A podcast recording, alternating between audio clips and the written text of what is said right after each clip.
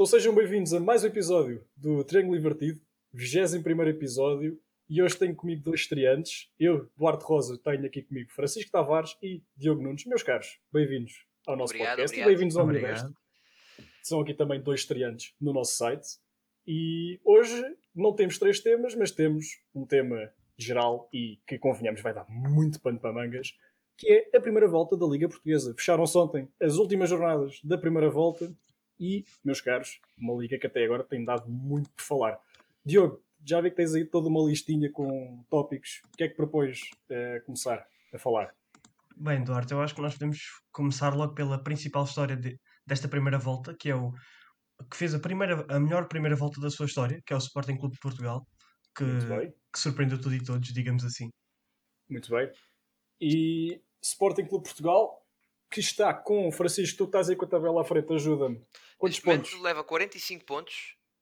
45 pontos em 51 possíveis, que é, que é incrível. Tem, é neste momento o segundo ataque mais forte da liga, tem 36 golos. Melhor só o Porto com 39.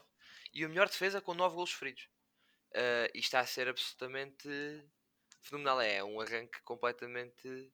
Lá está, é o melhor. É o melhor de sempre. Como há muito não se via. Eu, curiosamente, eu vi alguns que dizia que era o melhor arranque de sempre, mas havia outro sítio qualquer, que eu não me lembro neste momento, dizia que era o melhor dos últimos 70 anos. Convenhamos que seja qual dos dois for, já é incrível, porque É, é muito bom. Provavelmente o, que se passa aí é que, é como a liga passou a ter 18, 18 jorna- eh, 17 jornadas, aliás, teve 18 equipas, 17 jornadas por volta, provavelmente o que se fala é deve ser entre pontos feitos, pontos por jogo. Se calhar a dúvida pode ser por aí. É possível. Mas pronto, lá está. Seja como for, é um arranque monstruoso, acho que a palavra é mesmo esta. E, e pronto, Sporting, por onde é que podemos entrar? Eu, eu, eu confesso, eu vou já entrar aqui por este lado que é. Eu confesso que não estava à espera, não estava nada à espera disto, porque eu sempre fui uma, um adepto do Sporting, sempre vi mui- muitas coisas, mas para começar o Ruben Amorim ao início não me surpreendeu, ou seja, surpreendeu-me, mas sempre achei que aquilo era muito fogo de vista, era ao início, por exemplo, eu posso lembrar do início do Marcel Kaiser, que começou a, a marcar, que a marcar O 5 Kaiser era bom. Exatamente. Começou a marcar 5 gols por jogo e depois caiu a pique. E o início do E Ruben convenhamos que Amorim... 10 milhões é um primeiro sinal que às vezes, às vezes não, qualquer Sportingista desconfia logo, gastar Exatamente. 10 milhões. 10 E quem milhões diz qualquer é? Sportingista, Eu, num treinador que tinha feito 13 jogos na altura, eu lembro, foram 13 jogos, 10 milhões por um, um treinador que tinha feito 13 jogos. Ah, eu se não estou a erro, fui até na altura e continua a ser o terceiro, ou se não o, o treinador mais caro de sempre. é- era sei, um dos mais caros, eu não, não lembro exatamente, mas sim, acho, acho que era para aí o Acho que é terceiro o mais caro. terceiro. Acho que é o E havia terceiro. uma coisa havia uma coisa que eu aqui pegando no Sporting que sempre fui muito reticente que era a questão dos três centrais porque eu Ui, não vi ao completamente. Sporting eu não vi ao Sporting com um plantel para jogar com três centrais é, é sempre uma tática que precisa ser muito rotinada uma das, uma das melhores que eu ia fazer pronto, no, meu, no meu tempo de vida foi o, o Chelsea do Conte que era uma equipa extremamente rotinada não é com jogadores mesmo para isso e o Sporting tanto Uhum. que se viu que o Sporting ao início viu-se muito viu, viu muitos problemas em adaptar a tática. Só que as contratações deste ano, e foi um- uma questão que eu acho que fez diferença, as contratações deste ano foram muito cirúrgicas. Eu acho, eu acho que isso ajudou muito o Sporting. Concordo, concordo. E sinceramente, eh, uma coisa que eu gostei muito das contratações deste ano do Sporting foi duas coisas. Primeiro, eh, como tu acabaste de dizer, foram cirúrgicas, ou seja, contratações não muito excêntricas, vamos chamar-lhes assim. Eh, Viu-se eh, que não era só para fazer barulho, viu-se que eram contratações necessárias eh, e que, que o plantel estava a precisar. E outra coisa que também me fez muito, muito. me causou muito boa impressão antes do mercado sequer começar, porque Frederico Varandas, o presidente do clube, anunciou é que ia-se dar primazia sobretudo ao mercado nacional, ou seja, à Liga Nós. E quem diz Liga Nós diz outras ligas, se for o caso. Por acaso não foi o caso no Sporting, mas eu gostei muito dessa iniciativa. E, inclusive, já que estamos a falar da Liga Portuguesa em geral, posso também fazer, abrir aqui um bocado o meu parênteses. Uh, acho que foi muito interessante, porque isso foi algo que se notou um bocado em toda a Liga. Posso só aqui fazer um pequeno desvio para o Futebol Clube do Porto. Vocês vão de reparar que até à chegada de não me recordo agora, peço desculpa, mas até à chegada do primeiro jogador que veio de fora da Liga Nós, convenhamos, ainda chegaram cerca de 4 ou 5 jogadores, todos eles da Liga Nós. Estou-me a lembrar do Carraça, estou-me a lembrar do Cláudio Ramos, estou-me a lembrar do Taremi, e eu acho que isso é uma. Sinceramente, eu acho que isso é uma iniciativa muito, muito, muito interessante. Exato, e, e o, ele até substituiu o Alex Telles, que era considerado o, um dos melhores laterais esquerdos da Europa, substituiu com um jogador made in Portugal, que é o Zaidu, cada três anos no Mirandela, e este ano marcou na Champions, o que é muito bom porque, por exemplo, vimos o Benfica apostar muito no mercado internacional, grandes contratações milionárias, que na nossa liga ainda não tiveram tempo de adaptação, por exemplo, jogadores como o, como o Nuno Santos, que vinha do Rio Ave, e também o Taremi, mas no Porto, que se adaptaram logo ao, sistema de jogo de ambos os clubes e conseguiram logo ter uma produtividade muito mais cedo.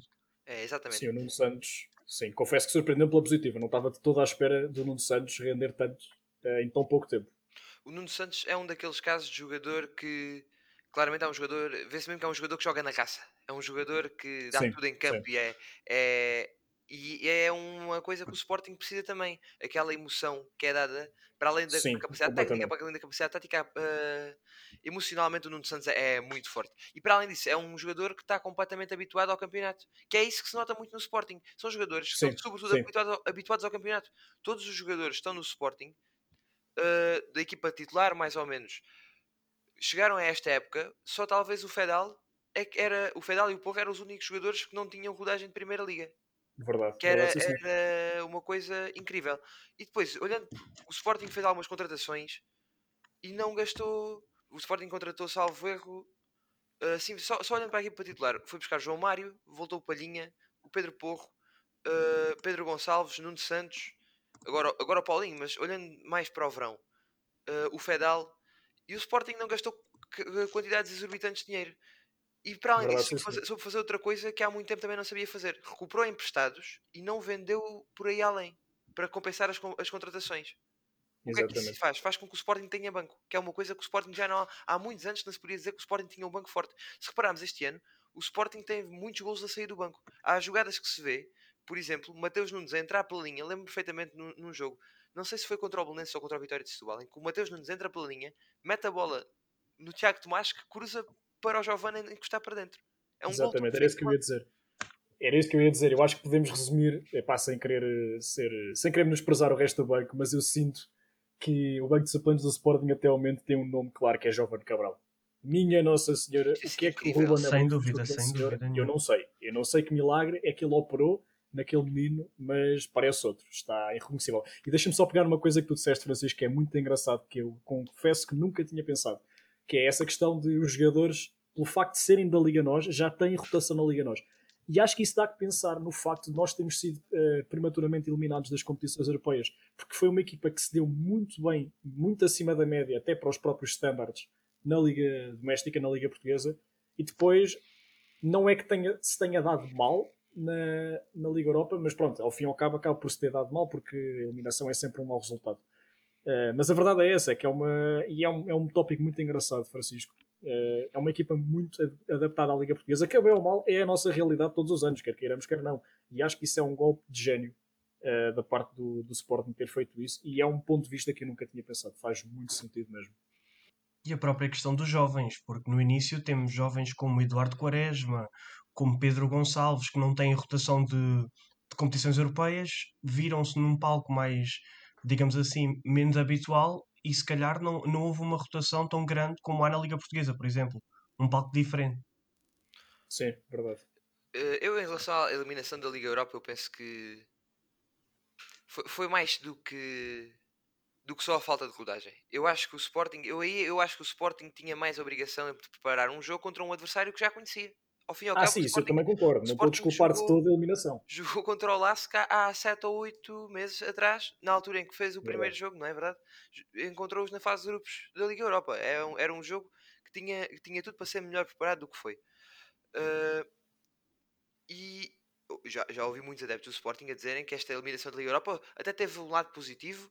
Uh, que assim pudemos focar no campeonato, dizia, dizia os adeptos, vários adeptos, e eu não, eu não concordo com isso. Qualquer equipa Sim, portuguesa é sempre... na Europa é, é bom, é sempre bom. Qualquer lado claro. da eliminação é, é totalmente mau. Mas, por outro lado, a Há verdade um é, que, é que, pronto, é, é, acaba por ser relativamente positivo para o Sporting, porque o desgaste dos jogadores, nós vemos agora, por exemplo, o Futebol Clube do Porto uh, vai ter um mês caótico. Absolutamente caótica à conta da Liga dos sim, Campeões. Sim, sim, sim. E nós também, nós Sportingistas também vamos ter de aguentar com muita coisa. é verdade, também é verdade. Uh, eu, acho, eu acho que, apesar do, do, Benfica estar em quarto lugar, estar mesmo à porta do pódio, que é um resultado mau para o Benfica, o Benfica é exatamente o polo oposto ao Sporting este ano, de facto. Era aquilo que o, que o Diogo estava a dizer há pouco. E é, é o polo oposto. Uh, foram muitas contratações, muito caras. Uh, não se deu uh, visibilidade a alguns jogadores da formação que se calhar deviam ter sido potenciados. Assim, assim à cabeça, o caso que me lembra é o Gonçalo Ramos. Sim, tem sim, sim, muito, muito pouco tempo de jogo, muito pouco tempo de jogo. Eu, para, eu sou para... sportingista e muita pena de ver o Benfica a desinvestir na, na formação, que era uma coisa que eu estava a gostar muito de ver no Benfica. Isto, isto até parece estranho eu estar a dizer isto enquanto adversário, mas é verdade. Eu, enquanto Sportingista, naturalmente tenho um carinho especial pelos jovens da formação. Uh, e quando vejo isso num adversário, seja ele qual for, neste caso é o Benfica, que é por acaso o maior rival, confesso que também fiquei satisfeito, porque é algo que me dá gosto de ver, ver jovens da formação a ser apostados na equipa principal. E o Benfica, confesso, enquanto adversário, uh, eu senti pena de ver tanto desinvestimento, e é como tu também acabaste de dizer, Francisco, foi muito, muito fogo de vista. Uh, para já, o próprio regresso do Jorge Jesus, eu creio que até foi falado aqui no podcast há uns episódios atrás. Eu acho que aquilo foi claramente, e eu não quero estar aqui a ser mauzinho, mas aquilo pareceu-me claramente uma jogada de marketing que, diga-se, foi genial, não nego, foi muito, muito inteligente. Foi uma jogada de marketing muito estudada para é, conseguir arrancar mais uns quantos votos. Isto é a minha opinião, atenção. Sim, sem dúvida, porque até se nós formos olhar um pouco para a opinião pública benfiquista, era um regresso que sempre se dividiu. Lembro-me quando, antes do Bruno Lage entrar, o, o Luís Filipe Vieira não foi buscar Jorge Jesus porque viu-se que havia uma grande divisão de opiniões. E isto soou quase a manobra de desespero, digamos assim. Eu não diria que soou, eu diria que foi mesmo. Mas pronto, aí se calhar já é a minha vertente Sport que me está a falar. É, confesso. Mas sinceramente, eu não, não digo aqui que adorava o Laje, mas a tal aposta na formação era algo que eu invejava, não invejava, porque é bem ou mal o Sporting sempre foi um clube formador. Uh, mas o Laje fez um excelente trabalho nesse aspecto. Claro que depois a coisa começou a descambar, mas é normal, porque para já todas as equipas têm fases. Eu acho que uma coisa, e aí contra, contra mim, enquanto Sportingista, falo, porque os Sportingistas têm muito esta vertente que eu, que eu não gosto tanto, que é a mania do imediato. Tem a mania de quem tem sempre de haver resultados imediatos. E vá lá que este ano estão a corresponder a essas expectativas. Mas a verdade é que as equipas uh, uh, atuam por fases. E o Benfica teve uma fase muito boa, nomeadamente a ganhar o Campeonato Nacional, com um treinador que vinha da equipa B, que curiosamente na altura foi uma mania um bocado geral. O Sporting também tinha pegado no, no Daniel Pontes, espero não estar a dizer mal o nome dele. Lionel, Lionel, Lionel, Lionel, Lionel, é Lionel Pontes, tens razão, Lionel Pontes, peço desculpa. Uh, e acho que foi engraçado, inclusive eu lembro-me perfeitamente de ver o Benfica na altura pegar no Laje e a, e a pensar, bem, estes tipos estão-nos a imitar. Mas pronto, depois o que é facto é que o Sporting deu-se mal com o Pontes a longo prazo e o Benfica com o Laje, apesar de tudo, ainda se aguentou ali um bom bocado. Uh, mas pronto, e voltando a pegar na história da, da formação, uh, o facto também da equipa ter sido jovem fez com que. fez com que. Uh, pronto, acho que, acho que era de esperar que uma equipa tão jovem, isto ainda falando do Benfica de Bruno Lage, a coisa começasse a, a, a, descair um bocado ao fim de um tempo, mas depois eu, sinceramente, eu teria dado mais tempo ao Lage. Mas pronto, já estamos a falar do Benfica do passado, estamos aqui é para falar do Benfica deste ano. E já agora, Diogo Nunes, tu que és o único Benfica está aqui presente hoje, Uh, queres desenvolver um bocado o tema do Benfica, já que pegámos nele agora? Posso desenvolver. Eu acho que o, a minha grande opinião é que o problema foi o planeamento. Gastou-se muito e, e, na teoria, bem, mas houve falta de, digamos assim, estudar as lacunas. Por exemplo, o Sporting, e agora pega um pouco no Paulinho, o Sporting precisava de um ponta de lança e lutou até ao fim por um jogador que estava familiarizado com o treinador, Ruben Amorim, e uhum. também que, digamos assim, completava um puzzle, a peça que faltava ao puzzle do Sporting e pode ser decisivo na luta pelo título. O Benfica é diferente, por exemplo, eu olho para o lateral direito. Desde a saída do Nelson Semedo para o Barcelona, em 2017, não houve um, um lateral direito que verdadeiramente pegasse. O André Almeida é um jogador de combate, é um, é um bombeiro, digamos assim, mas para jogador titular, se calhar não serviu naquela época do Laje, mas a longo prazo não é uma opção viável. E olhamos, por exemplo, para jogadores como Florentino, como João Felipe, o próprio Gonçalo Ramos, que não lhes foi dado, digamos assim, a oportunidade, para depois, por exemplo, o médio defensivo suplente do Benfica ser o, o Samaris, o ponta de lança ficarmos com, com Seferovic, que pronto, tem, é muito inconsistente, nomeadamente a titular. O, é verdade. O próprio Darwin Nunes, que é um avançado que eu aprecio bastante, há muito potencial, tem potencial para É um ser grande jogador. um grande Núñez jogador, joga tem, tem velocidade, tem porte, mas falta-lhe quase, digamos assim, o trabalho. O talento está lá, mas falta o trabalho. Por isso era bom, por exemplo, ter um Vinícius que lhe tirava um pouco de, de pressão de cima, porque o Vinícius era um jogador que entrava e que raramente não marcava golos, digamos assim. E a própria saída dele chocou muita gente, eu incluído, porque era o melhor marcador do campeonato. Verdade. Exatamente. E é esse tal desequilíbrio. O investimento grande, mas a equipa continua com lacunas, digamos assim. É. Eu, eu- diria que está, é mesmo, o tal fonte de. Mas diz, Francisco, diz. eh, eu diria mesmo que o maior, eu acho que foi a questão de Jorge Jesus foi um dos maiores. a- Queriam arranjar a solução e acabou por ser um dos maiores problemas para o Benfica. E porquê? Uhum. Porque um investimento, com um investimento tão grande num clube que tenta manter as finanças equilibradas, qualquer que seja, depois é preciso algum retorno de volta. Não é verdade? Ou seja, É. o Benfica, depois de investir tanto, não estava à vontade ou não estava com espaço. O Benfica investiu, salvo erro, mais de 100 milhões de euros este ano em Foi contratações. Foi Foi muito 100 milhões. exorbitante. Uh, e o Benfica, um clube como o Benfica, seja o Benfica, seja o Sporting ou o Porto, já nem falo dos outros clubes com menos porte financeiro. Uh, Mas também já lá vamos, que há ali um em concreto que depois quero pegar, mas, mas conclui, conclui. Uh, é um clube que precisa de manter as contas de certa maneira equilibradas. Uh, e um clube que gasta dessa maneira depois não se pode dar ao luxo, digamos assim, de recusar certas contratações. Um dos maiores problemas este ano no Benfica é qual? É a linha defensiva. Rubem Dias, este ano, e apesar de ter sido vendido por valores muito elevados, Foi uma boa venda. Foi uma boa venda e foi uma boa venda apesar de tudo. Mas o Benfica investiu muito em nome, no nome. Investiu muito no nome. Também é, é basta pensarmos isto de certa maneira. Um clube como, como o City não tem nada a ver com um clube como o Benfica, em termos, em termos de nome, em termos de aspirações, mesmo europeias, não tem a ver com o Benfica. E quem diz o Benfica diz qualquer clube português, não é? Completamente. Exato. mas o Otamendi estava numa fase da sua carreira que vinha, vinha completamente a descer. Vinha completamente a descer. Um jogador chegar à Liga Portuguesa assim, por um valor de 15 milhões de euros, ainda por cima, Não para um clube português, eh, para um clube português é um valor elevado, muito elevado. Para Nem para o substituir um Benfica. jogador como o Rubem Dias, não, não, não se compreende. O Rubem Dias, este ano, com o Vertonghen ao lado, com uma defesa a 4, como é, que é como o Benfica joga, tinha tudo para ser como o Jorge Jesus quer- queria. Só que o Benfica não se podia sequer dar ao luxo. Eu acho que nenhum clube português pode dar ao luxo de fazer uma venda como o Benfica fez. Mas o Benfica fa- às vezes faz, faz isso. Isto contradizendo até o que eu estou a dizer. O Benfica aguentou o João Félix até ao fim para vender por É valores é verdade. enormíssimos. Um jogador como o Rubem Dias está a fazer uma temporada excelente no City. O City nos últimos 13 jogos leva salvo erro 3 golos sofridos. À conta da dupla de centrais, especialmente. Atenção, Francisco, tenho que fazer aqui um parênteses. Eu vi uma notícia hoje que estava a falar de Ruben Dias para um dos frontrunners para ser o jogador do ano da Liga Inglesa. Foi. Exatamente, Rubem Dias, e Rubem Dias que suscitou John Stones este ano na Liga Inglesa. Ma- Mas, isso, ainda, isso ainda é outro tema. Ah, a linha defensiva do Benfica nota-se claramente que falta aquela consistência e aquela capacidade de manter as linhas elevadas, aquela capacidade de pressão que havia constantemente, por exemplo, com Laje, que jogava com Sim, sim, Ferro sim, sim. e Exato. com Rubem Dias. Tinha velocidade na defesa, tinha dinâmica. O meio campo era aguerrido, era, era forte. Uh, por exemplo, eu lembro-me de um jogador como Gabriel, não, não, não ia. disputava os lances todos, não falhava um passe.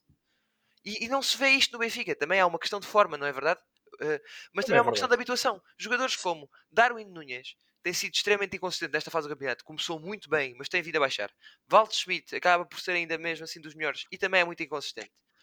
O Everton de Cebolinha está está abaixo do par. O Pedrinho é uma contratação que foi feita ainda antes de Jorge Jesus, mas que não se percebe bem porque é que, porque é que foi feita e depois foi feita Cebolinha logo a seguir. Otamendi por 15 milhões é, é, é exorbitante. Sim. E Bem, são jogadores que, não, que, estão, que falta muita rotina. São jogadores que, É. que não estão. Parece que não, o- a equipa não está entrosada e depois os resultados não surgem. E já que falaste em rotina, Otamendi, que é um jogador experiente, como todos sabemos, e estamos todos recordados do ridículo a que, a que aquilo chegou com o jogador a pedir desculpa nas redes sociais do quão mal andava a jogar. Quer dizer, eu acho que qualquer pessoa com dois dedos de testa, mesmo não percebe de futebol, consegue perceber que algo de errado está a passar aqui. Eu confesso que desconfiei logo da chegada do Otamendi. É um jogador com nome, como tu disseste também. Acho que é um tópico muito importante de se referir, que é a aposta no nome, sobretudo, dos jogadores. Eu acho que isso foi um erro do Benfica. Uh, se bem que houve ali contratações também muito bem feitas. O Vertonghen acho que foi muito inteligente, sobretudo a custo zero. Acho que foi um, um sentido de oportunidade muito bem.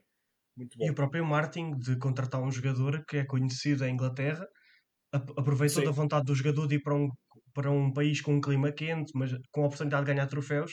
O que esta Claro. época pode ser difícil, mas é outra história. Calma, e calma a que enquanto Sportingista, depois dos três É. igual em, Guimarães, é até o dos cestos é vindima, como se costuma dizer. Exato, mas a questão é que, por exemplo, uh, jogadores como o Pedrinho, eu gosto bastante do Pedrinho porque é um jogador que tem grande toque de bola, até em, entre linhas, ele e o Gonçalo Ramos. É, é impressionante o, o quão pouco têm de jogos jogados juntos e até no geral, e a, e a química que já têm entre si. E acho que é um crime não se aproveitar. Mas a questão é que, por exemplo, olha-se para o Otamendi. O Otamendi agora, desde, digamos assim, desde, desde a supertaça contra o Porto, tem, tem sido talvez ele, o, o Weigl e o Vertonghen, têm sido os teios da equipa do Benfica. O problema do Benfica até ali, meados de dezembro, era sofrer muito. Acho que todos estamos recordados daquele, daquela série de três jogos em que o Benfica sofre três golos contra o Rangers. Não, contra o Boa Vista, contra o Rangers e contra Sim. o Braga. E agora, Sim, sim, sim. este mês de janeiro, viu-se um Benfica defensivamente muito mais sólido, mas no ataque é que estão os problemas, digamos assim. Houve aqui um, um inverter de situação e de problemas. Parece que desregulou de um lado enquanto regulou do outro. Exato. A contratação de Weigl foi outra contratação que eu, eu lembro na altura até essa conversa com os meus amigos e haver um que me alertou para isto que foi o Weigl é um jogador bom com, com toque de bola, com, com classe, é um jogador que é claramente um jogador com qualidade. No entanto, falta de intensidade. E é uma coisa que eu tenho vindo a reparar que de facto é verdade. O Weigl é um jogador que, ao contrário, por exemplo, de Gabriel, não é um jogador que vá a todas. Não é um jogador que é um jogador extremamente inteligente, mu- muito capaz com a bola no pé, sabe se posicionar muito bem, só que falta aquela raça, aquela intensidade que, que parece que é o que falta uh, à maior parte dos jogadores do Benfica este ano. Isso é o espelho do Benfica deste ano. Pois bem, mas meus caros, já estamos aqui mais ou menos a meio do, tema, do tempo que temos, portanto eu proponho saltarmos um bocadinho mais abaixo na tabela. Passo de Ferreira. Minha Nossa Senhora, o que é que se está a passar com o Passo O Passo de Ferreira está a ser incrível. O Passo de Ferreira neste momento é leva a, maior série, a melhor série de vitórias da Liga, que leva, salvo erro, seis vitórias seguidas. Ainda É, não perdeu é. este ano, se não me engano. É bem possível. É como disseste, Francisco, tens toda a razão. Seis vitórias seguidas. A quinta já foi extraordinária porque, para os nossos ouvintes que não estão tão familiarizados, o que é normal, que apesar de tudo o Passo de Ferreira, com todo o respeito, é um clube com menor dimensão tradicionalmente, mas o que é facto é que se está a gigantar este ano e está um bocado a, a trazer aquelas memórias do Passo de Ferreira de 2013, Ui, em que alcançou o Exatamente. terceiro lugar.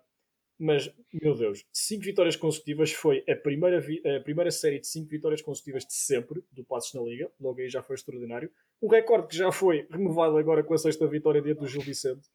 E, meu Deus, Pepa. Aquilo é, é um mago. Acho que a palavra é mesmo esta. Pepa é um treinador que até há bem pouco tempo, pronto, era um, um nome conhecido em Portugal, mas que não, pronto, não chamava assim tanta atenção. Mas neste momento está a pôr aqueles meninos a jogar que é uma coisa parva. Mas é um treinador muito subvalorizado, que já em Muito 2017, subvalorizado. Se não me engano, co- com, o Tondela, ele levou o Tondela à melhor classificação de sempre, acho que foi o nono lugar, Sim. que até foi sim, ganhar sim, à luz. Foi uma equipa fantástica. E, e agora com, o- com o Passos teve- tem material, aposta bastante nos jovens. Há, a média de idades, digamos assim, do ataque do Passos não é muito elevada, tirando o Douglas Tanque, se não me engano, e conseguiu revitalizar jogadores como o Eustáquio, que vinha de uma ruptura de ligamentos sim, no Cruz Azul, o Bruno Costa, que no Porto não era considerado um médio com a intensidade necessária para o Porto e este ano está, não sei se é capitão, mas já está a ter uma grande influência no balneário. E depois tem a conjugação com veteranos como o Luís Carlos, ah, o Marco Baixinho, que dá outra, outra rotação à equipa. Tá bem. Quem é que disseste que era o capitão? O Nuno? Eh, Diogo, desculpa. Eu acho que era o Bruno Costa, mas eu, como ele veio este ano, eu Não, acho que não, me não. estou a enganar. O último capitão, pelo menos, e nem de propósito diante do Tondela, foi o Marcelo, mas se não Ah, confesso sim, também não sim. tenho nada É O capaz, Marcelo é também está, a ser, também está a ser uma das. da- O Marcelo jogou, jogou no Rio Ave, depois foi para o Sporting, se não me engano, não é? E Exatamente. este ano está a ser mais uma, mais uma vez uma das revelações do campeonato também. O O Marcelo está a, ser um, está a ser ali eh, um, um pilar defensivo do Passo de Ferreira absolutamente incrível. Mas o Marcelo nunca me enganou. O Marcelo sempre foi um bom central. Eh, inclusive entre os meus amigos do FIFA, todos diziam bem do Marcelo na altura em que ele estava no. Em, em que clube é que ele jogava? No Rio Ave, precisamente no Rio Ave. Exato, exatamente. dupla com o Adrilan Santos, fantástico. Ora nem mais, ora nem mais. Mas a verdade é que pronto, o Marcelo chegou ao Sporting e eu sinto que ele acabou por dar um passo meio cá à perna. Era um bom suplente, mas um jogador como o Marcelo, com a idade que tinha, o jogador neste momento tem 31 anos e apesar de tudo, na altura, em bom rigor, atingiria o auge da carreira, que convenhamos que atingir um grande em Portugal é sempre um ponto interessante. Mas o que é facto é que ele não conseguiu vingar na titularidade uh, e acho que este regresso, uh, um bocadinho atrás ao Passo de Ferreira, foi muito interessante. Não pelo clube em si, mas pelo projeto precisamente que o clube está a planear, que é um, um Passo de Ferreira, precisamente com a contratação de Pepa, já se previa que poderia almejar algo mais, sobretudo depois, como disseste bem, Diogo, da época extraordinária que Pepa fez no Tondela, que sim, tenho quase a certeza que foi o recorde de pontos do Tondela na Liga. É, o Tondela, que como todos sabemos, desde que primeiro chegou à Liga em 2015, se não estou em erro, estava sempre, sempre, sempre a batalhar para não fugir da Primeira Liga. Era uma coisa impressionante. Recordo-me de ver jogos uh, na última e penúltima jornada em que só, às vezes na última jornada mesmo, é que o Tondela se livrava da, da descida. Sim, foi logo na primeira época deles, se não me engano, em 2016, que eles estão em último com menos 10 pontos e fazem uma segunda ah, volta fantástica. Vão ganhar ao Dragão, foi lindo. É, quem diz a primeira época diz a segunda, a terceira, a quarta e por aí adiante. Até o Só esta época, Exatamente, só esta época e a última, já não me lembro bem que foi a época do Tondela ano passado, é que o Tondela conseguiu, apesar de um bocadinho mais de consistência na Primeira Liga e cimentar assumidamente o seu estatuto de primeiro divisionário. Agora, mas voltando ao passo de Ferreira, temos aqui muita, muita qualidade. O Tanque, o Luís Carlos, que é um veterano, mas que parece que está, parece um jovem a jogar neste momento, parece que voltou à, à vida do nada. Não sei que ele é que ele tomou, mas um, um, um jogador com 36 anos, que é um veterano do Campeonato Português, que já representou clubes também como o Braga. É impressionante a qualidade do jogador este ano. O Marcelo, de quem também já falámos. Aliás, o Eustáquio, que acho que foi um regresso muito inteligente. Acho que foi uma contratação muito inteligente. O Eustáquio é um grande jogador. Mas diz, Francisco, queres dizer alguma coisa? O, o Passo de Ferreira também demonstra uma coisa que às vezes não se demonstra. Que às vezes há equipas, as chamadas equipas resultadistas, não é? Uh, uhum. Mas o Passo de Ferreira não é só as vitórias. É, que, é uma equipa que joga muito bem à bola. E depois é uma equipa extremamente uh, sólida. O, neste momento, os, as melhores defesas do campeonato são o Sporting com 9 golos sofridos, depois o Guimarães com 13 e logo a seguir vem o Belenense e o Passo Ferreira com 14 golos sofridos. A diferença é que o Belenense tem 8 golos marcados no campeonato e o Passo Ferreira tem 26. O Passo Ferreira é uma, equipa, é uma equipa com muita dinâmica e, e também é. essa solidez defensiva deve-se muito, por exemplo, a Luís Carlos, deve-se muito a Marcelo. Sim. É, Sim. E Jordi, o guarda-redes Jordi. Jordi, guarda-redes Jordi. Agora falo, falo, com, falo com conhecimento de causa que eu também sou guarda-redes, como já referi aqui várias vezes no podcast. Jordi está a jogar, que é uma coisa indescritível. É impressionante. Eu não o conhecia de lado nenhum e fiquei muito surpreendido pela positiva. É muito bom. E convenhamos que também não é propriamente um, um veterano. Com 27 anos, para, para guarda-redes é uma idade mais do que boa para começar uh, a mostrar-se. Costuma-se dizer Sim, que os guarda-redes têm uma tem, Exatamente. tem, tem uma, uma, uma esperança uma média de vida, digamos assim, mais longa que a maior parte dos jogadores de campo. Não é? é Costuma-se dizer que guarda-redes e avançados costumam demorar a, a maturar, vamos chamar-lhe assim. Tanto o Paulinho, Jordan, por exemplo, é... chegou agora ao topo, ao topo da forma com 28 anos, não é? Exatamente, não é? exatamente. Lá está, é, era, era, engraçado agora só fazendo esse parênteses para voltar ao Sporting, muitos questionavam também a idade do Paulinho. Mas a verdade é essa, e só para concluir o que eu estava a dizer, Uh, tradicionalmente, guarda-redes e pontas de lança são os jogadores que demoram mais a maturar na, na titularidade, seja de clube for.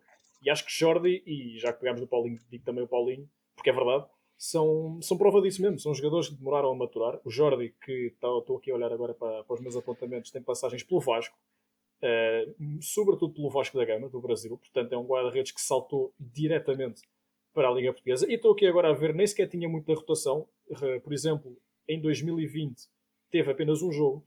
Portanto, é também, pode-se dizer que é assim a primeira época mais a sério, vou dizer assim, é, num clube. E acho que está a render muito bem. Acho que é uma aposta muito acertada de Pepa. E eu tenho de, de, ainda de mencionar uma coisa que é a capacidade do, do, da, própria, da própria gestão do Passos de Ferreira, o Oleg, que foi um, um dos melhores laterais esquerdos desta liga, saiu para o Olympiacos.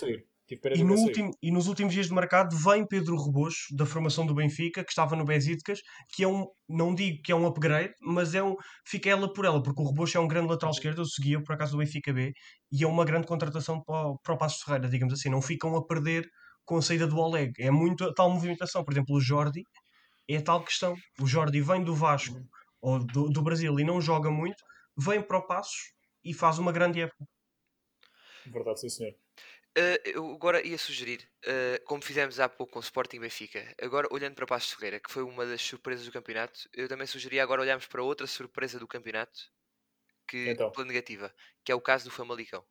É verdade, sim. Olha, eu ia pegar nisso mesmo, no Famalicão e outra, mas sim, podemos ir para já o Famalicão. Uh, depois de uma época daquelas, é um bocado difícil questionar o que é que se passou, não é? Neste não, eu momento, questiono, neste momento eu questiono uma coisa. Eu questiono uma coisa. Silas? Porquê o Silas? O que é que o Exato. foi a fazer? O que é que se passou aqui? Não sei. Essas Alguém duas me explica. é, é movimentações uma, é uma grande mercado. dúvida. Eu, eu acho que o, o João Pedro Sousa, se não me engano, Sim, é sim, sim, sim, sim, sim, sim. depois de uma época como, como a que fez, e agora pegando um exemplo de lá de fora, o ano passado, e agora voltou a acontecer recentemente, o ano passado o Southampton perde em casa 9-0 com o Leicester. Isto é uma coisa que acontece, que acontece é, é com vários, com, com uma parte dos clubes. E há que gabar o Southampton por isso que fez. Uma derrota destas para qualquer clube, normalmente é o checkmate para qualquer treinador. Verdade. Mas o Southampton, a direção do Southampton, continua a apostar no, no treinador que neste momento ainda vigora, que é Ralph, sim, sim. sim. que é Ralph Hasenhut. Parece que não estou a dizer mal o nome dele. Vai, capaz. Eu não consigo dizer melhor. E neste momento, o Southampton vem, neste momento está a atravessar uma fase mais negativa no campeonato, leva 4 derrotas, incluindo uma por 9-0 frente ao United outra vez. Mas o Southampton é uma equipa que se tem batido. O Southampton foi ganhar ao Liverpool, por exemplo. Exato. Por- e é importante esta, esta continuidade de projetos. Um treinador como, como João Pedro Sousa, que ano passado fez o que fez no Famalicão, salvo erro, o Famalicão, na primeira eh, época que subiu, ficou em oitavo, se não me engano. Ficaram a um ponto de ir às competições Ficar em sétimo foi aquela Em última jornada em que Sim. foi uma jornada louca em que o Rio Ave no Boa Vista marca no último minuto e, o- e acho que o Famalicão estava no Marítimo. Foi um foram jogos lou- loucos. E foi aí É, que eles foi. ficaram fora da Europa.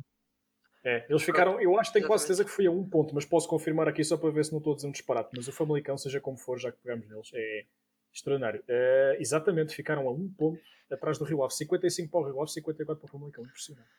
é, é incrível, é absolutamente, é absolutamente incrível. E, sim, e só para pegar, já deixo concluir, Francisco, mas só para pegar no que acabaste de dizer, para dizer que concordo. Eu estava a dizer que é verdade que normalmente uma derrota dessas é o checkmate para o treinador, mas eu nunca disse que concordava com isso. E concordo, sim, com tu, tudo o que acabaste de dizer. Eu acho que a essência de uma equipa deve ser na continuidade. E vamos pegar, por exemplo, agora, já que falámos de futebol inglês, no caso do Liverpool. O Jurgen Klopp está lá, sabe Deus quanto tempo, e não foi de todo uma aposta para resultados no imediato, bem pelo contrário. Todos sabemos como é que foi o Liverpool no início do Jurgen Klopp. O mandato do treinador alemão só começou a tirar frutos mais à frente. E depois, nomeadamente, com a época anterior, a época do ano passado, que foi uma coisa fenomenal. Mas foi o culminar de vários anos de trabalho, vários anos de rotinas, uma equipa que mexeu apenas no essencial, lá está. E aí eu vejo muito um espelho no caso do Sporting deste ano. E é precisamente o que estavas a dizer, Francisco. Acho que as equipas devem apostar em continuidade. E por mais que uma derrota de 9-0 seja super prejudicial para a imagem do clube, que é, não nego, eu acho que isso, dependendo dos casos, mas na generalidade, não deve ser única e exclusivamente a razão para a saída de um treinador. Mas conclui a tua ideia. Ah, o que eu estava a dizer era que, exatamente, ah, é, preciso, é preciso confiar num projeto. E às vezes também é preciso. E eu aqui, entanto, por outro lado, já não é o lado tão, tão racional. Eu acho que também é preciso algum respeito por alguns treinadores. E, Sim, por, e por alguns e por alguns algumas pessoas que trabalham no meio e que o caso do Famalicão é o caso mais óbvio Eh, o Famalicão não estava com os melhores resultados de facto agora é um treinador que tinha pegado na equipa também também é preciso ver que eh, o Famalicão ano passado teve uma política foi uma política diferente daquela que se costuma ter que as equipas costumam ter muitos jogadores emprestados mui- e const- uma, É, jogador jovem, uma Eu equipa não, muito não jovem gosto Exato. nada dessa, dessa, dessa muitos política. jogadores emprestados porque é, é uma é uma política que É dá resultados no, no imediato. O problema é preparar para os anos seguintes, não é verdade? Francisco, mas posso pegar, posso pegar aí nessa, nessa ideia? Sim, sim, sim. que eu, eu por acaso, quando estava a falar com amigos meus sobre o Famalicão, eu sempre disse: vão ter uma grande época, mas as épocas que se vão seguir vêm por aí abaixo. Porque é o tal. É sempre assim. É, o sempre assim. síndrome da segunda época, porque tens, por exemplo, o Racites, que é agora titular no, no Valência. Tinhas o Diogo Gonçalves, que agora está a aquecer o banco no Benfica. Tens vários jogadores que fizeram grandes épocas, mas como não pertencem ao clube, o Neuan Pérez, que agora está Noel no Pérez era um jogador, é um jogador incrível. Atenção, Verdade. Noel Grande Pérez jogador. foi é um grande É esse o jogador. Eu- a, equipa, a equipa ficou muito. Eu acho que o que justifica mais é- esta diferença foi que a equipa ficou muito desfigurada, digamos assim, Sim. e não Exato. soube e não soube como, como pensar isso. Porque para além dos jogadores emprestados, não é? Eu, eu não tenho certeza se Tony Martinez e Pedro Gonçalves eram emprestados. Penso que Pedro Gonçalves era, Tony Martinez não tenho certeza. Boa pergunta, sinceramente também não sei. Ah, Penso que Mas não, penso que são, são, dois, são, dois. são dois jogadores, provavelmente os dois jogadores com mais peso na equipa. E são ah, jogadores que sim, simplesmente, claramente. simplesmente não foram substituídos. Pois. Não, mas ah, Francisco, tu falavas em apostas no imediato a propósito dos empréstimos, mas a verdade é que também houve, houve espaço para alguns flops, pelo menos um deles, Diego Souza. Tipo, Sim, Diego Souza foi absolutamente. Foi, uma lá coisa- passear, foi para cá passear. Diego Souza foi. Tanto no, no, no Famalicão como no Benfica. Sim, Qualquer é um um dos deles. casos. Sim, Mas é assim um que ele dos casos que do, choca. do Braga, O Diego Souza faz uma época fantástica no Braga, é chamado à seleção, vai à Liga das Nações, vai para a China ganhar pronto, um, bo- um bom dinheiro, volta para o Benfica, eu até aplaudi a contratação na altura, só que Uhum. não produziu o triplo de zero. O Souza. Sim. Mas é verdade, eu, eu sinto, epá, sinceramente, eu acho que faz imensa confusão ver os jogadores. eh, Eu acho que o Diego Souza é o espelho perfeito disto, os jogadores que finalmente atingem o auge, numa idade que, mais uma vez, não é chocante para um avançado só atingir o auge na idade que o Diego Souza tinha na altura. E depois, de repente, vai para a China, que ok, com todo o respeito que eu tenho pelo campeonato chinês, não é um campeonato que se preza em termos de visibilidade. Quanto muito é um campeonato que se preza em termos de visibilidade no que toca a finanças. E pronto, e não julgo ele querer eh, ir para a China. Agora, eu tenho ideia, isto é a ideia com que eu fiquei, não sei o que é que vai na cabeça do jogador, mas é a imagem que transparece. É, ele, mete- ele se calhar mete na cabeça com a idade que tem já não tem potencial para subir mais, então assumo, ok, já tive o meu pico, já estou feliz da vida, vou agora consolidar isto com, com uma reforma digna, vamos chamar-lhe assim. Mas a verdade é que Diego Souza, mais uma vez, eu estou a insistir neste ponto, mas é verdade. Os avançados são jogadores que demoram a maturar. E Diego Souza conseguiu maturar no Braga de uma forma estonteante. E eu tenho a certeza que se ele se tivesse mantido no Braga até agora, que é engraçado agora, se pensarmos que se ele tivesse mantido no Braga não teríamos a ver um Paulinho. Se calhar isso não teria acontecido, não sabíamos o que, é que seria a história nesse aspecto. Mas se Diego Souza, e falando concretamente no jogador individualmente, se ele se tivesse mantido no Braga, eu tenho a certeza que ele tinha continuado a render pelo menos mais uma época. É, acho que foi um erro ele ter ido para a China. E tudo o que seguiu, pronto, a partir daí foi uma, uma queda a pique.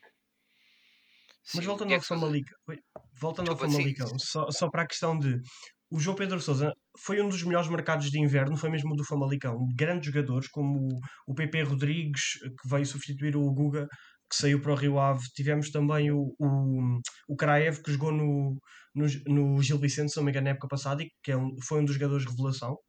E a questão é, o Famalicão não tem um plantel mau de todo, à entrada para esta segunda metade do campeonato, e uma, em vez de continuarem a apostar num treinador como o João Pedro Sousa, que aprendeu com, com o Marco Silva, teve muitos anos com o Marco Silva em Inglaterra, opta por um treinador como Silas, que não é todo um mau treinador, fez um belo trabalho no Belenenses e tentou aguentar daí- enquanto pôde no Sporting, mas é uma opção é que até... simpático. Eu estou a ser mauzinho, mas a, a verdade é que O o Silas não convencionava, desculpem, a verdade é O, o. Silas, é- o Silas sempre foi. Eu, eu acho que o Silas sempre foi. Digamos que. eh, Passa a expressão, um treinador um bocado a desenrascar. Vamos chamar assim. Os tempos do Sporting. Assim que o Silas foi, foi oficializado no Sporting, a ideia que deu foi que os tempos dele estavam contados. Que era, que era uma espécie Um treinador a de prazo, transi- acho que a frase é essa. É um treinador de transição, exatamente. Um treinador a prazo. É, é a frase é, é exatamente essa. Eu Mas acho é verdade. Isso quase que foi assumido, se é que não foi assumido pela direção. O, o. Silas, o Não Silas foi, muito, mas foi muito badalado porque o Silas conseguiu vencer 2 0 ao Benfica, conseguiu ir empatar à Sim. luz. Exato. Será a técnica que eles gostavam muito de bater quando ele chegou ao Sporting. Exatamente. Essa nunca mais me esqueço. Ah, Mas Francisco, eu, há- eu peço eu pergunto assim. Então, mas se, se estamos a pensar num treinador a prazo, por que não apostar num treinador da equipa B ou do Sub-23 que Oh, poderá dar em alguma coisa? Exatamente. Oh, exatamente. E é porque, porque há uma coisa que eu agora reparei aqui a ver há alguns resultados do Famalicão. Fui ao jogo com o Moreirense. E e eu confesso que não, não sabia isto. Mas há uma coisa que também me incomoda muito, que é há tanta gente com talento e com conhecimento de futebol em Portugal. E agora fui ver, fui ver o jogo contra o Moreirense e quem é que está no banco do Moreirense? Vasco Seabra.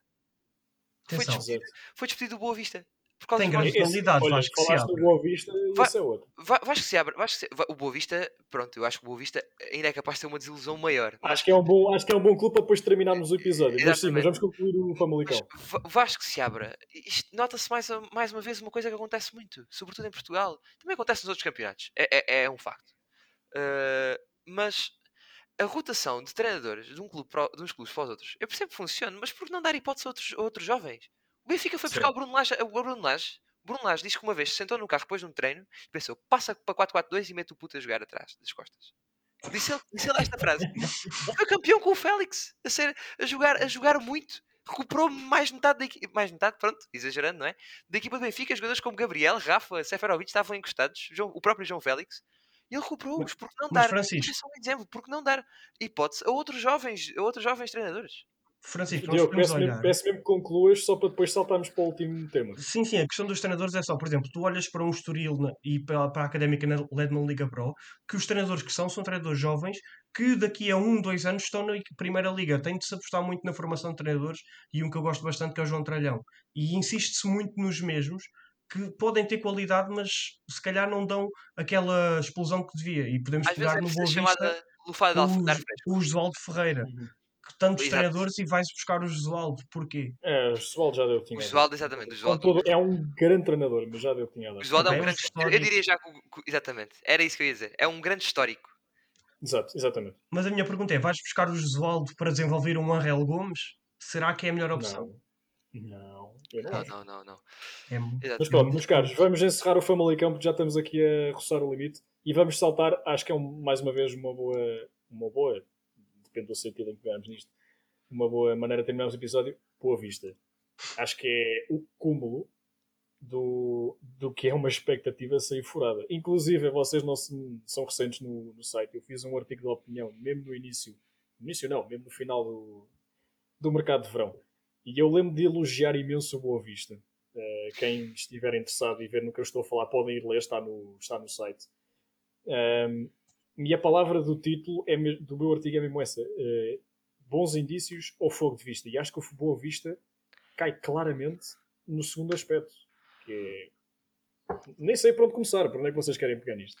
eu acho que podemos começar logo na parceria que leva a que haja uma grande, um grande desenvolvimento, que é a parceria com o Lille, que leva Exato. jogadores como Léo Jardim, como Angel Gomes, como o Show, acho eu. Não sei se. Que deixa-me só fazer um parênteses, o, inclusive os investidores de, que, atu- que são os atuais do Boa Vista e que eram na altura os do Lille, já inclusive deixaram de investir no Lille. Isso pode ser sinal de alguma coisa. Exato. Vamos ver se não é um mau presságio.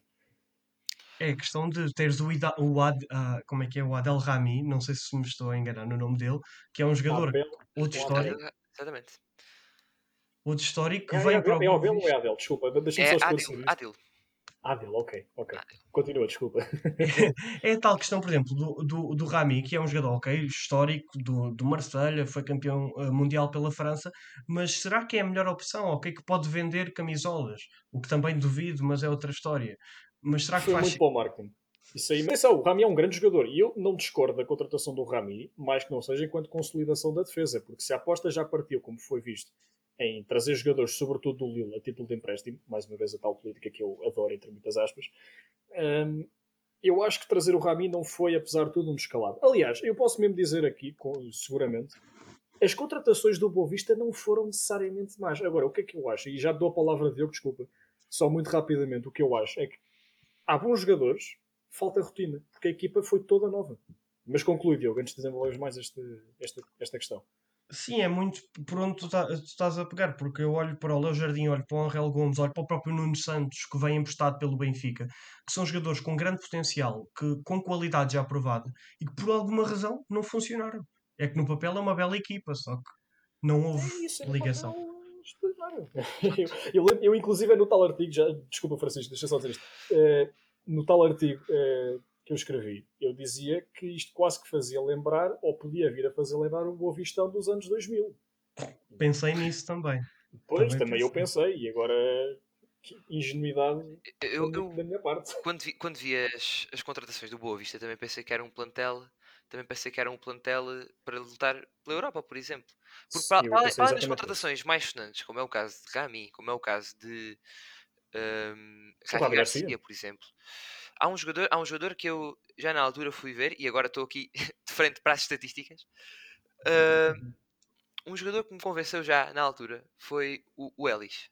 Sim, sim, sim. o Ellis, sim, sim, e sim. vou dar aqui o exemplo. A melhor época do Ellis, o Ellis marcou, ent- então olhando para as duas melhores épocas, 2017, 2018 e 2018, que são duas épocas da MLS, no Houston Dynamo, Sim, eu, eu acompanhava na MLS. marcava eu- 60, marcou em 60 jogos, marcou 22 gols e fez 16 assistências. É impressionante. São números muito, muito bons para um, para um ala, para um, médio, Sim. para um médio que joga na linha. São números muito bons. É uma contratação também muito bem feita. Pareceu-me também. O que, é, o que é que eu penso que foi o problema? Eu- se eu não me engano, o Boa Vista na primeira volta com o Vasco Seabra teve duas vitórias. Uma delas foi contra o Benfica e a última foi mais recentemente contra o Portimonense, que também tem, que tem mais um ponto. Com um plantel como o do Boa Vista, exatamente. Hum, o plantel do Boa Vista tinha tudo para. Tinha, tinha jovens, tinha jogadores jovens, tinha jogadores experientes, tinha jogadores que, uh, líderes, líderes de balneário, no meu caso Gavi Garcia, que já o era no Sim. Benfica. Um, foi buscar, por exemplo, mesmo no mercado interno, foi buscar Shidozi, por exemplo, que é um, uhum. era um central que no Porto, vamos dizer que já deu uma perninha. Vamos usar assim essa expressão. ele, ele, já jogou, já, já tem algum. Algo, já, eu penso que ele também foi emprestado para fora de, Sim, na última, na época. Mas, mas ele acrescenta um jogador. Tá? Esteve no Leganés, exatamente. Pronto, exatamente. Eu um, e no Rizesport. Uh, Francisco, uh, eu acrescento um que é o Reggie Cannon, lateral direito, que até foi chamado à seleção que, que, havia grandes expectativas e começou bem, mas que caiu Mais um da MLS. Exatamente. E agora, o, que é que, o que é que eu acho que é um ponto fulcral nisto? Tudo isto são jogadores que são titulares. E mais uma vez voltamos a, volto a dizer. O Rami veio da França, se não me engano. Não, o Rami, aliás, o Rami estava na Rússia na altura. Estava no. Estava no Fenerbahçe. Estava no Fenerbahçe? O Rami estava ah. no Fenerbahçe e fez um jogo em 19-20. Um jogo, imagina. Ah, pronto, ok. Tá pronto, certo. Um, então estava aqui a ver, a ver isto mal. Não, mas... tens razão, tens razão, Francisco. Esteve no Fenerbahçe, mas depois chegou a, ir, a ser apresentado no Sochi, mas não jogou. Ah, ah então pronto. Então isso não está a aparecer aqui. Se calhar okay, estou okay. aqui a ver no Flash Score, se calhar ele nem considera isso precisamente por não ter jogado. Exemplo, mas pronto, um, jogador também veio, um jogador também veio. O, um jogador que eu ouvi falar, que era o Jesus Molina, que, que nem sequer tem jogado. Mas todos estes jogadores que, for, que, que, foram mencionados aqui são jogadores para ser titulares imediatos. Mas uma uhum. equipa não se pode fazer de jogadores que venham e entrem todos. Sim. Porque, não é, porque não é possível. São jogadores que não estão habituados à realidade do futebol português. E não é que a realidade do futebol português seja assim tão estranha. É verdade. E os jogadores são experientes e alguns até têm alguma rotação. Só que são jogadores que não têm entrosamento. Foi, foi uma época Sim. muito estranha. Foi uma época toda ela muito estranha devido aos problemas da pandemia. Foi uma época com muitos altos e baixos, sobretudo baixos, não é? Começou sem, sem a preparação que era devida. Uh, foi uma época que tinha de ser preparada de uma forma diferente das outras. Eu acho que o Boa Vista não, sou, não a direção do Boa Vista não soube ver isto. E sobretudo Vasco Seabra não soube potenciar o talento que tinha. E, e o Boa Vista não, não, conseguiu, não conseguiu rodar porque eram jogadores que não estavam rodeados entre eles e com a Liga Portuguesa. Eu, eu acho que é o maior, eu acho que é um dos maiores problemas. Sim. Uh, Diogo, não sei se queres concluir dizer alguma coisa, mas eu só mesmo para terminar o episódio eu queria só pegar num aspecto em concreto do Boa Vista, que para variar vamos pegar num aspecto positivo para também não estarmos só aqui a, a bater no ceguinho, uh, sem querer ser mauzinho, porque eu até tenho um enorme respeito pelo Boa Vista. É Real Gomes. O que é que vocês acham deste jogador? É um, eu falo por mim já. Uh, eu segui-o no, no Manchester United. Eu acho que ele foi, estreou-se com 16 anos no, na equipe, primeira equipa a substituir o Rooney. Toda a gente pensava que era ali uma. Em 16 Exatamente, a passar um testemunho.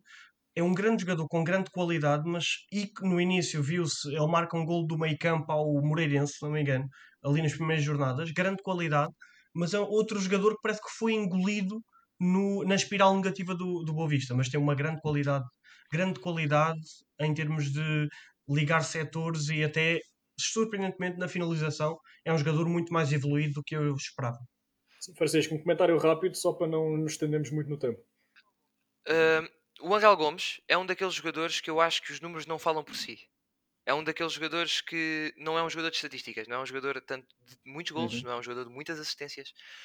No entanto, é um jogador que dá muito ao jogo, ao jogo do Boa Vista. Que dá, que dá mesmo ao jogo do Boa Vista. Sinceramente, é um jogador, eu é um jogador... dizer que ele está a carregar aqui para as costas neste momento, quase. É, é um jogador que eu. Uma das qualidades que eu, que eu mais prezo no Angel Gomes é a capacidade de jogar entre linhas e a, a recepção orientada do Angel Gomes. Ele próprio já disse isto numa entrevista uma vez ao Canal 11. Que foi, ele moldou o jogo à, à imagem do Skulls. Porquê é, que, porquê, porquê é que ele disse isto? Ele disse: Eu sou um jogador pequeno, sou um jogador com um porte físico muito pequeno, e então, uma das coisas que eu tinha de fazer era pensar mais rápido, porque se os jogadores chegassem ao pé de mim e se encostassem a mim, eu claramente perdia sempre os lances. Portanto, uma das coisas que eu olhei foi para a forma como o Scholes recebia a bola orientada. Uhum. Isto foi ele que disse. E nota-se muito no jogo dele, para, para transportar o jogo para a frente do Boa Vista, é muito forte nisso, por causa, sobretudo, desse aspecto das reações. Um jogador com muito com finta curta, drible fácil, uh, sabe bem definir o jogo, e apesar dos gols e das assistências não se não, se, não aparecerem tanto, é um jogador que faz jogar muito. Exato, e Francisco, só para mesmo para terminar, se, se calhar se colocasses um Angel Gomes num Passos de Ferreira ou num Vitória Sport Clube, como estão a jogar agora, vias a sua. Falava-se muito mais dele e a sua produção, se calhar, ele também era muito maior. É, eu concluo a minha, minha opinião só dizendo o seguinte: eu acho que Angel Gomes sofreu muito de uma questão que é Uh, sempre que um jogador começa a ser associado, como tu dizias no início, a um, a um outro grande jogador, neste caso era o Rooney, eu tenho a ideia que isso é sempre, sempre um mau presságio para os jogadores. Eu acho que quando começam a dizer que este vai ser um não sei quantos 2.0, eu acho que a partir daí é sempre logo um mau início. E acho que o Real Gomes, na minha opinião, sofreu um bocado dessa, vamos lhe chamar, maldição. Uh, mas não deixa de ser um, um grande jogador um, um, dos aspectos que eu me lembro, um dos aspectos, um dos exemplos que eu me lembro em Portugal, só, só fazendo a ponto para outro jogador que tenho gostado bastante de ver, já gostei o ano passado e que agora de facto está a aparecer, foi quando um tal Ryan Gold foi uh, apelidado Mini Messi. Ah, sim, sim, sim, sim. Depois teve não sei quantos anos eu... para aparecer e agora finalmente apareceu sim, no Farense. Que, apesar de estar em último lugar, é o jogador mais do Farense. Atenção, o Farense, a classificação não diz o que o Farense joga, que é uma equipa Verdade. que tem um futebol bastante atraente, os jogadores bem capacitados confiam no projeto, só que os resultados chamam-lhe azar, chamam-lhe a bola não entra, mas não traduz a classificação que o Farense joga. É verdade. Bom, meus caros, vamos também concluir por aqui para não nos, nos estendemos mais. Já foi cerca de 45 minutos, muito bem conseguidos. Francisco, obrigado. Diogo, obrigado a ti também.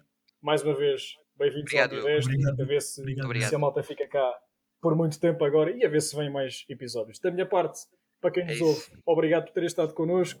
Até à próxima e vejam o nosso site, que é sempre bom, está lá cheio de conteúdo interessante. Um grande abraço e até para a semana. Um abraço. Um abraço.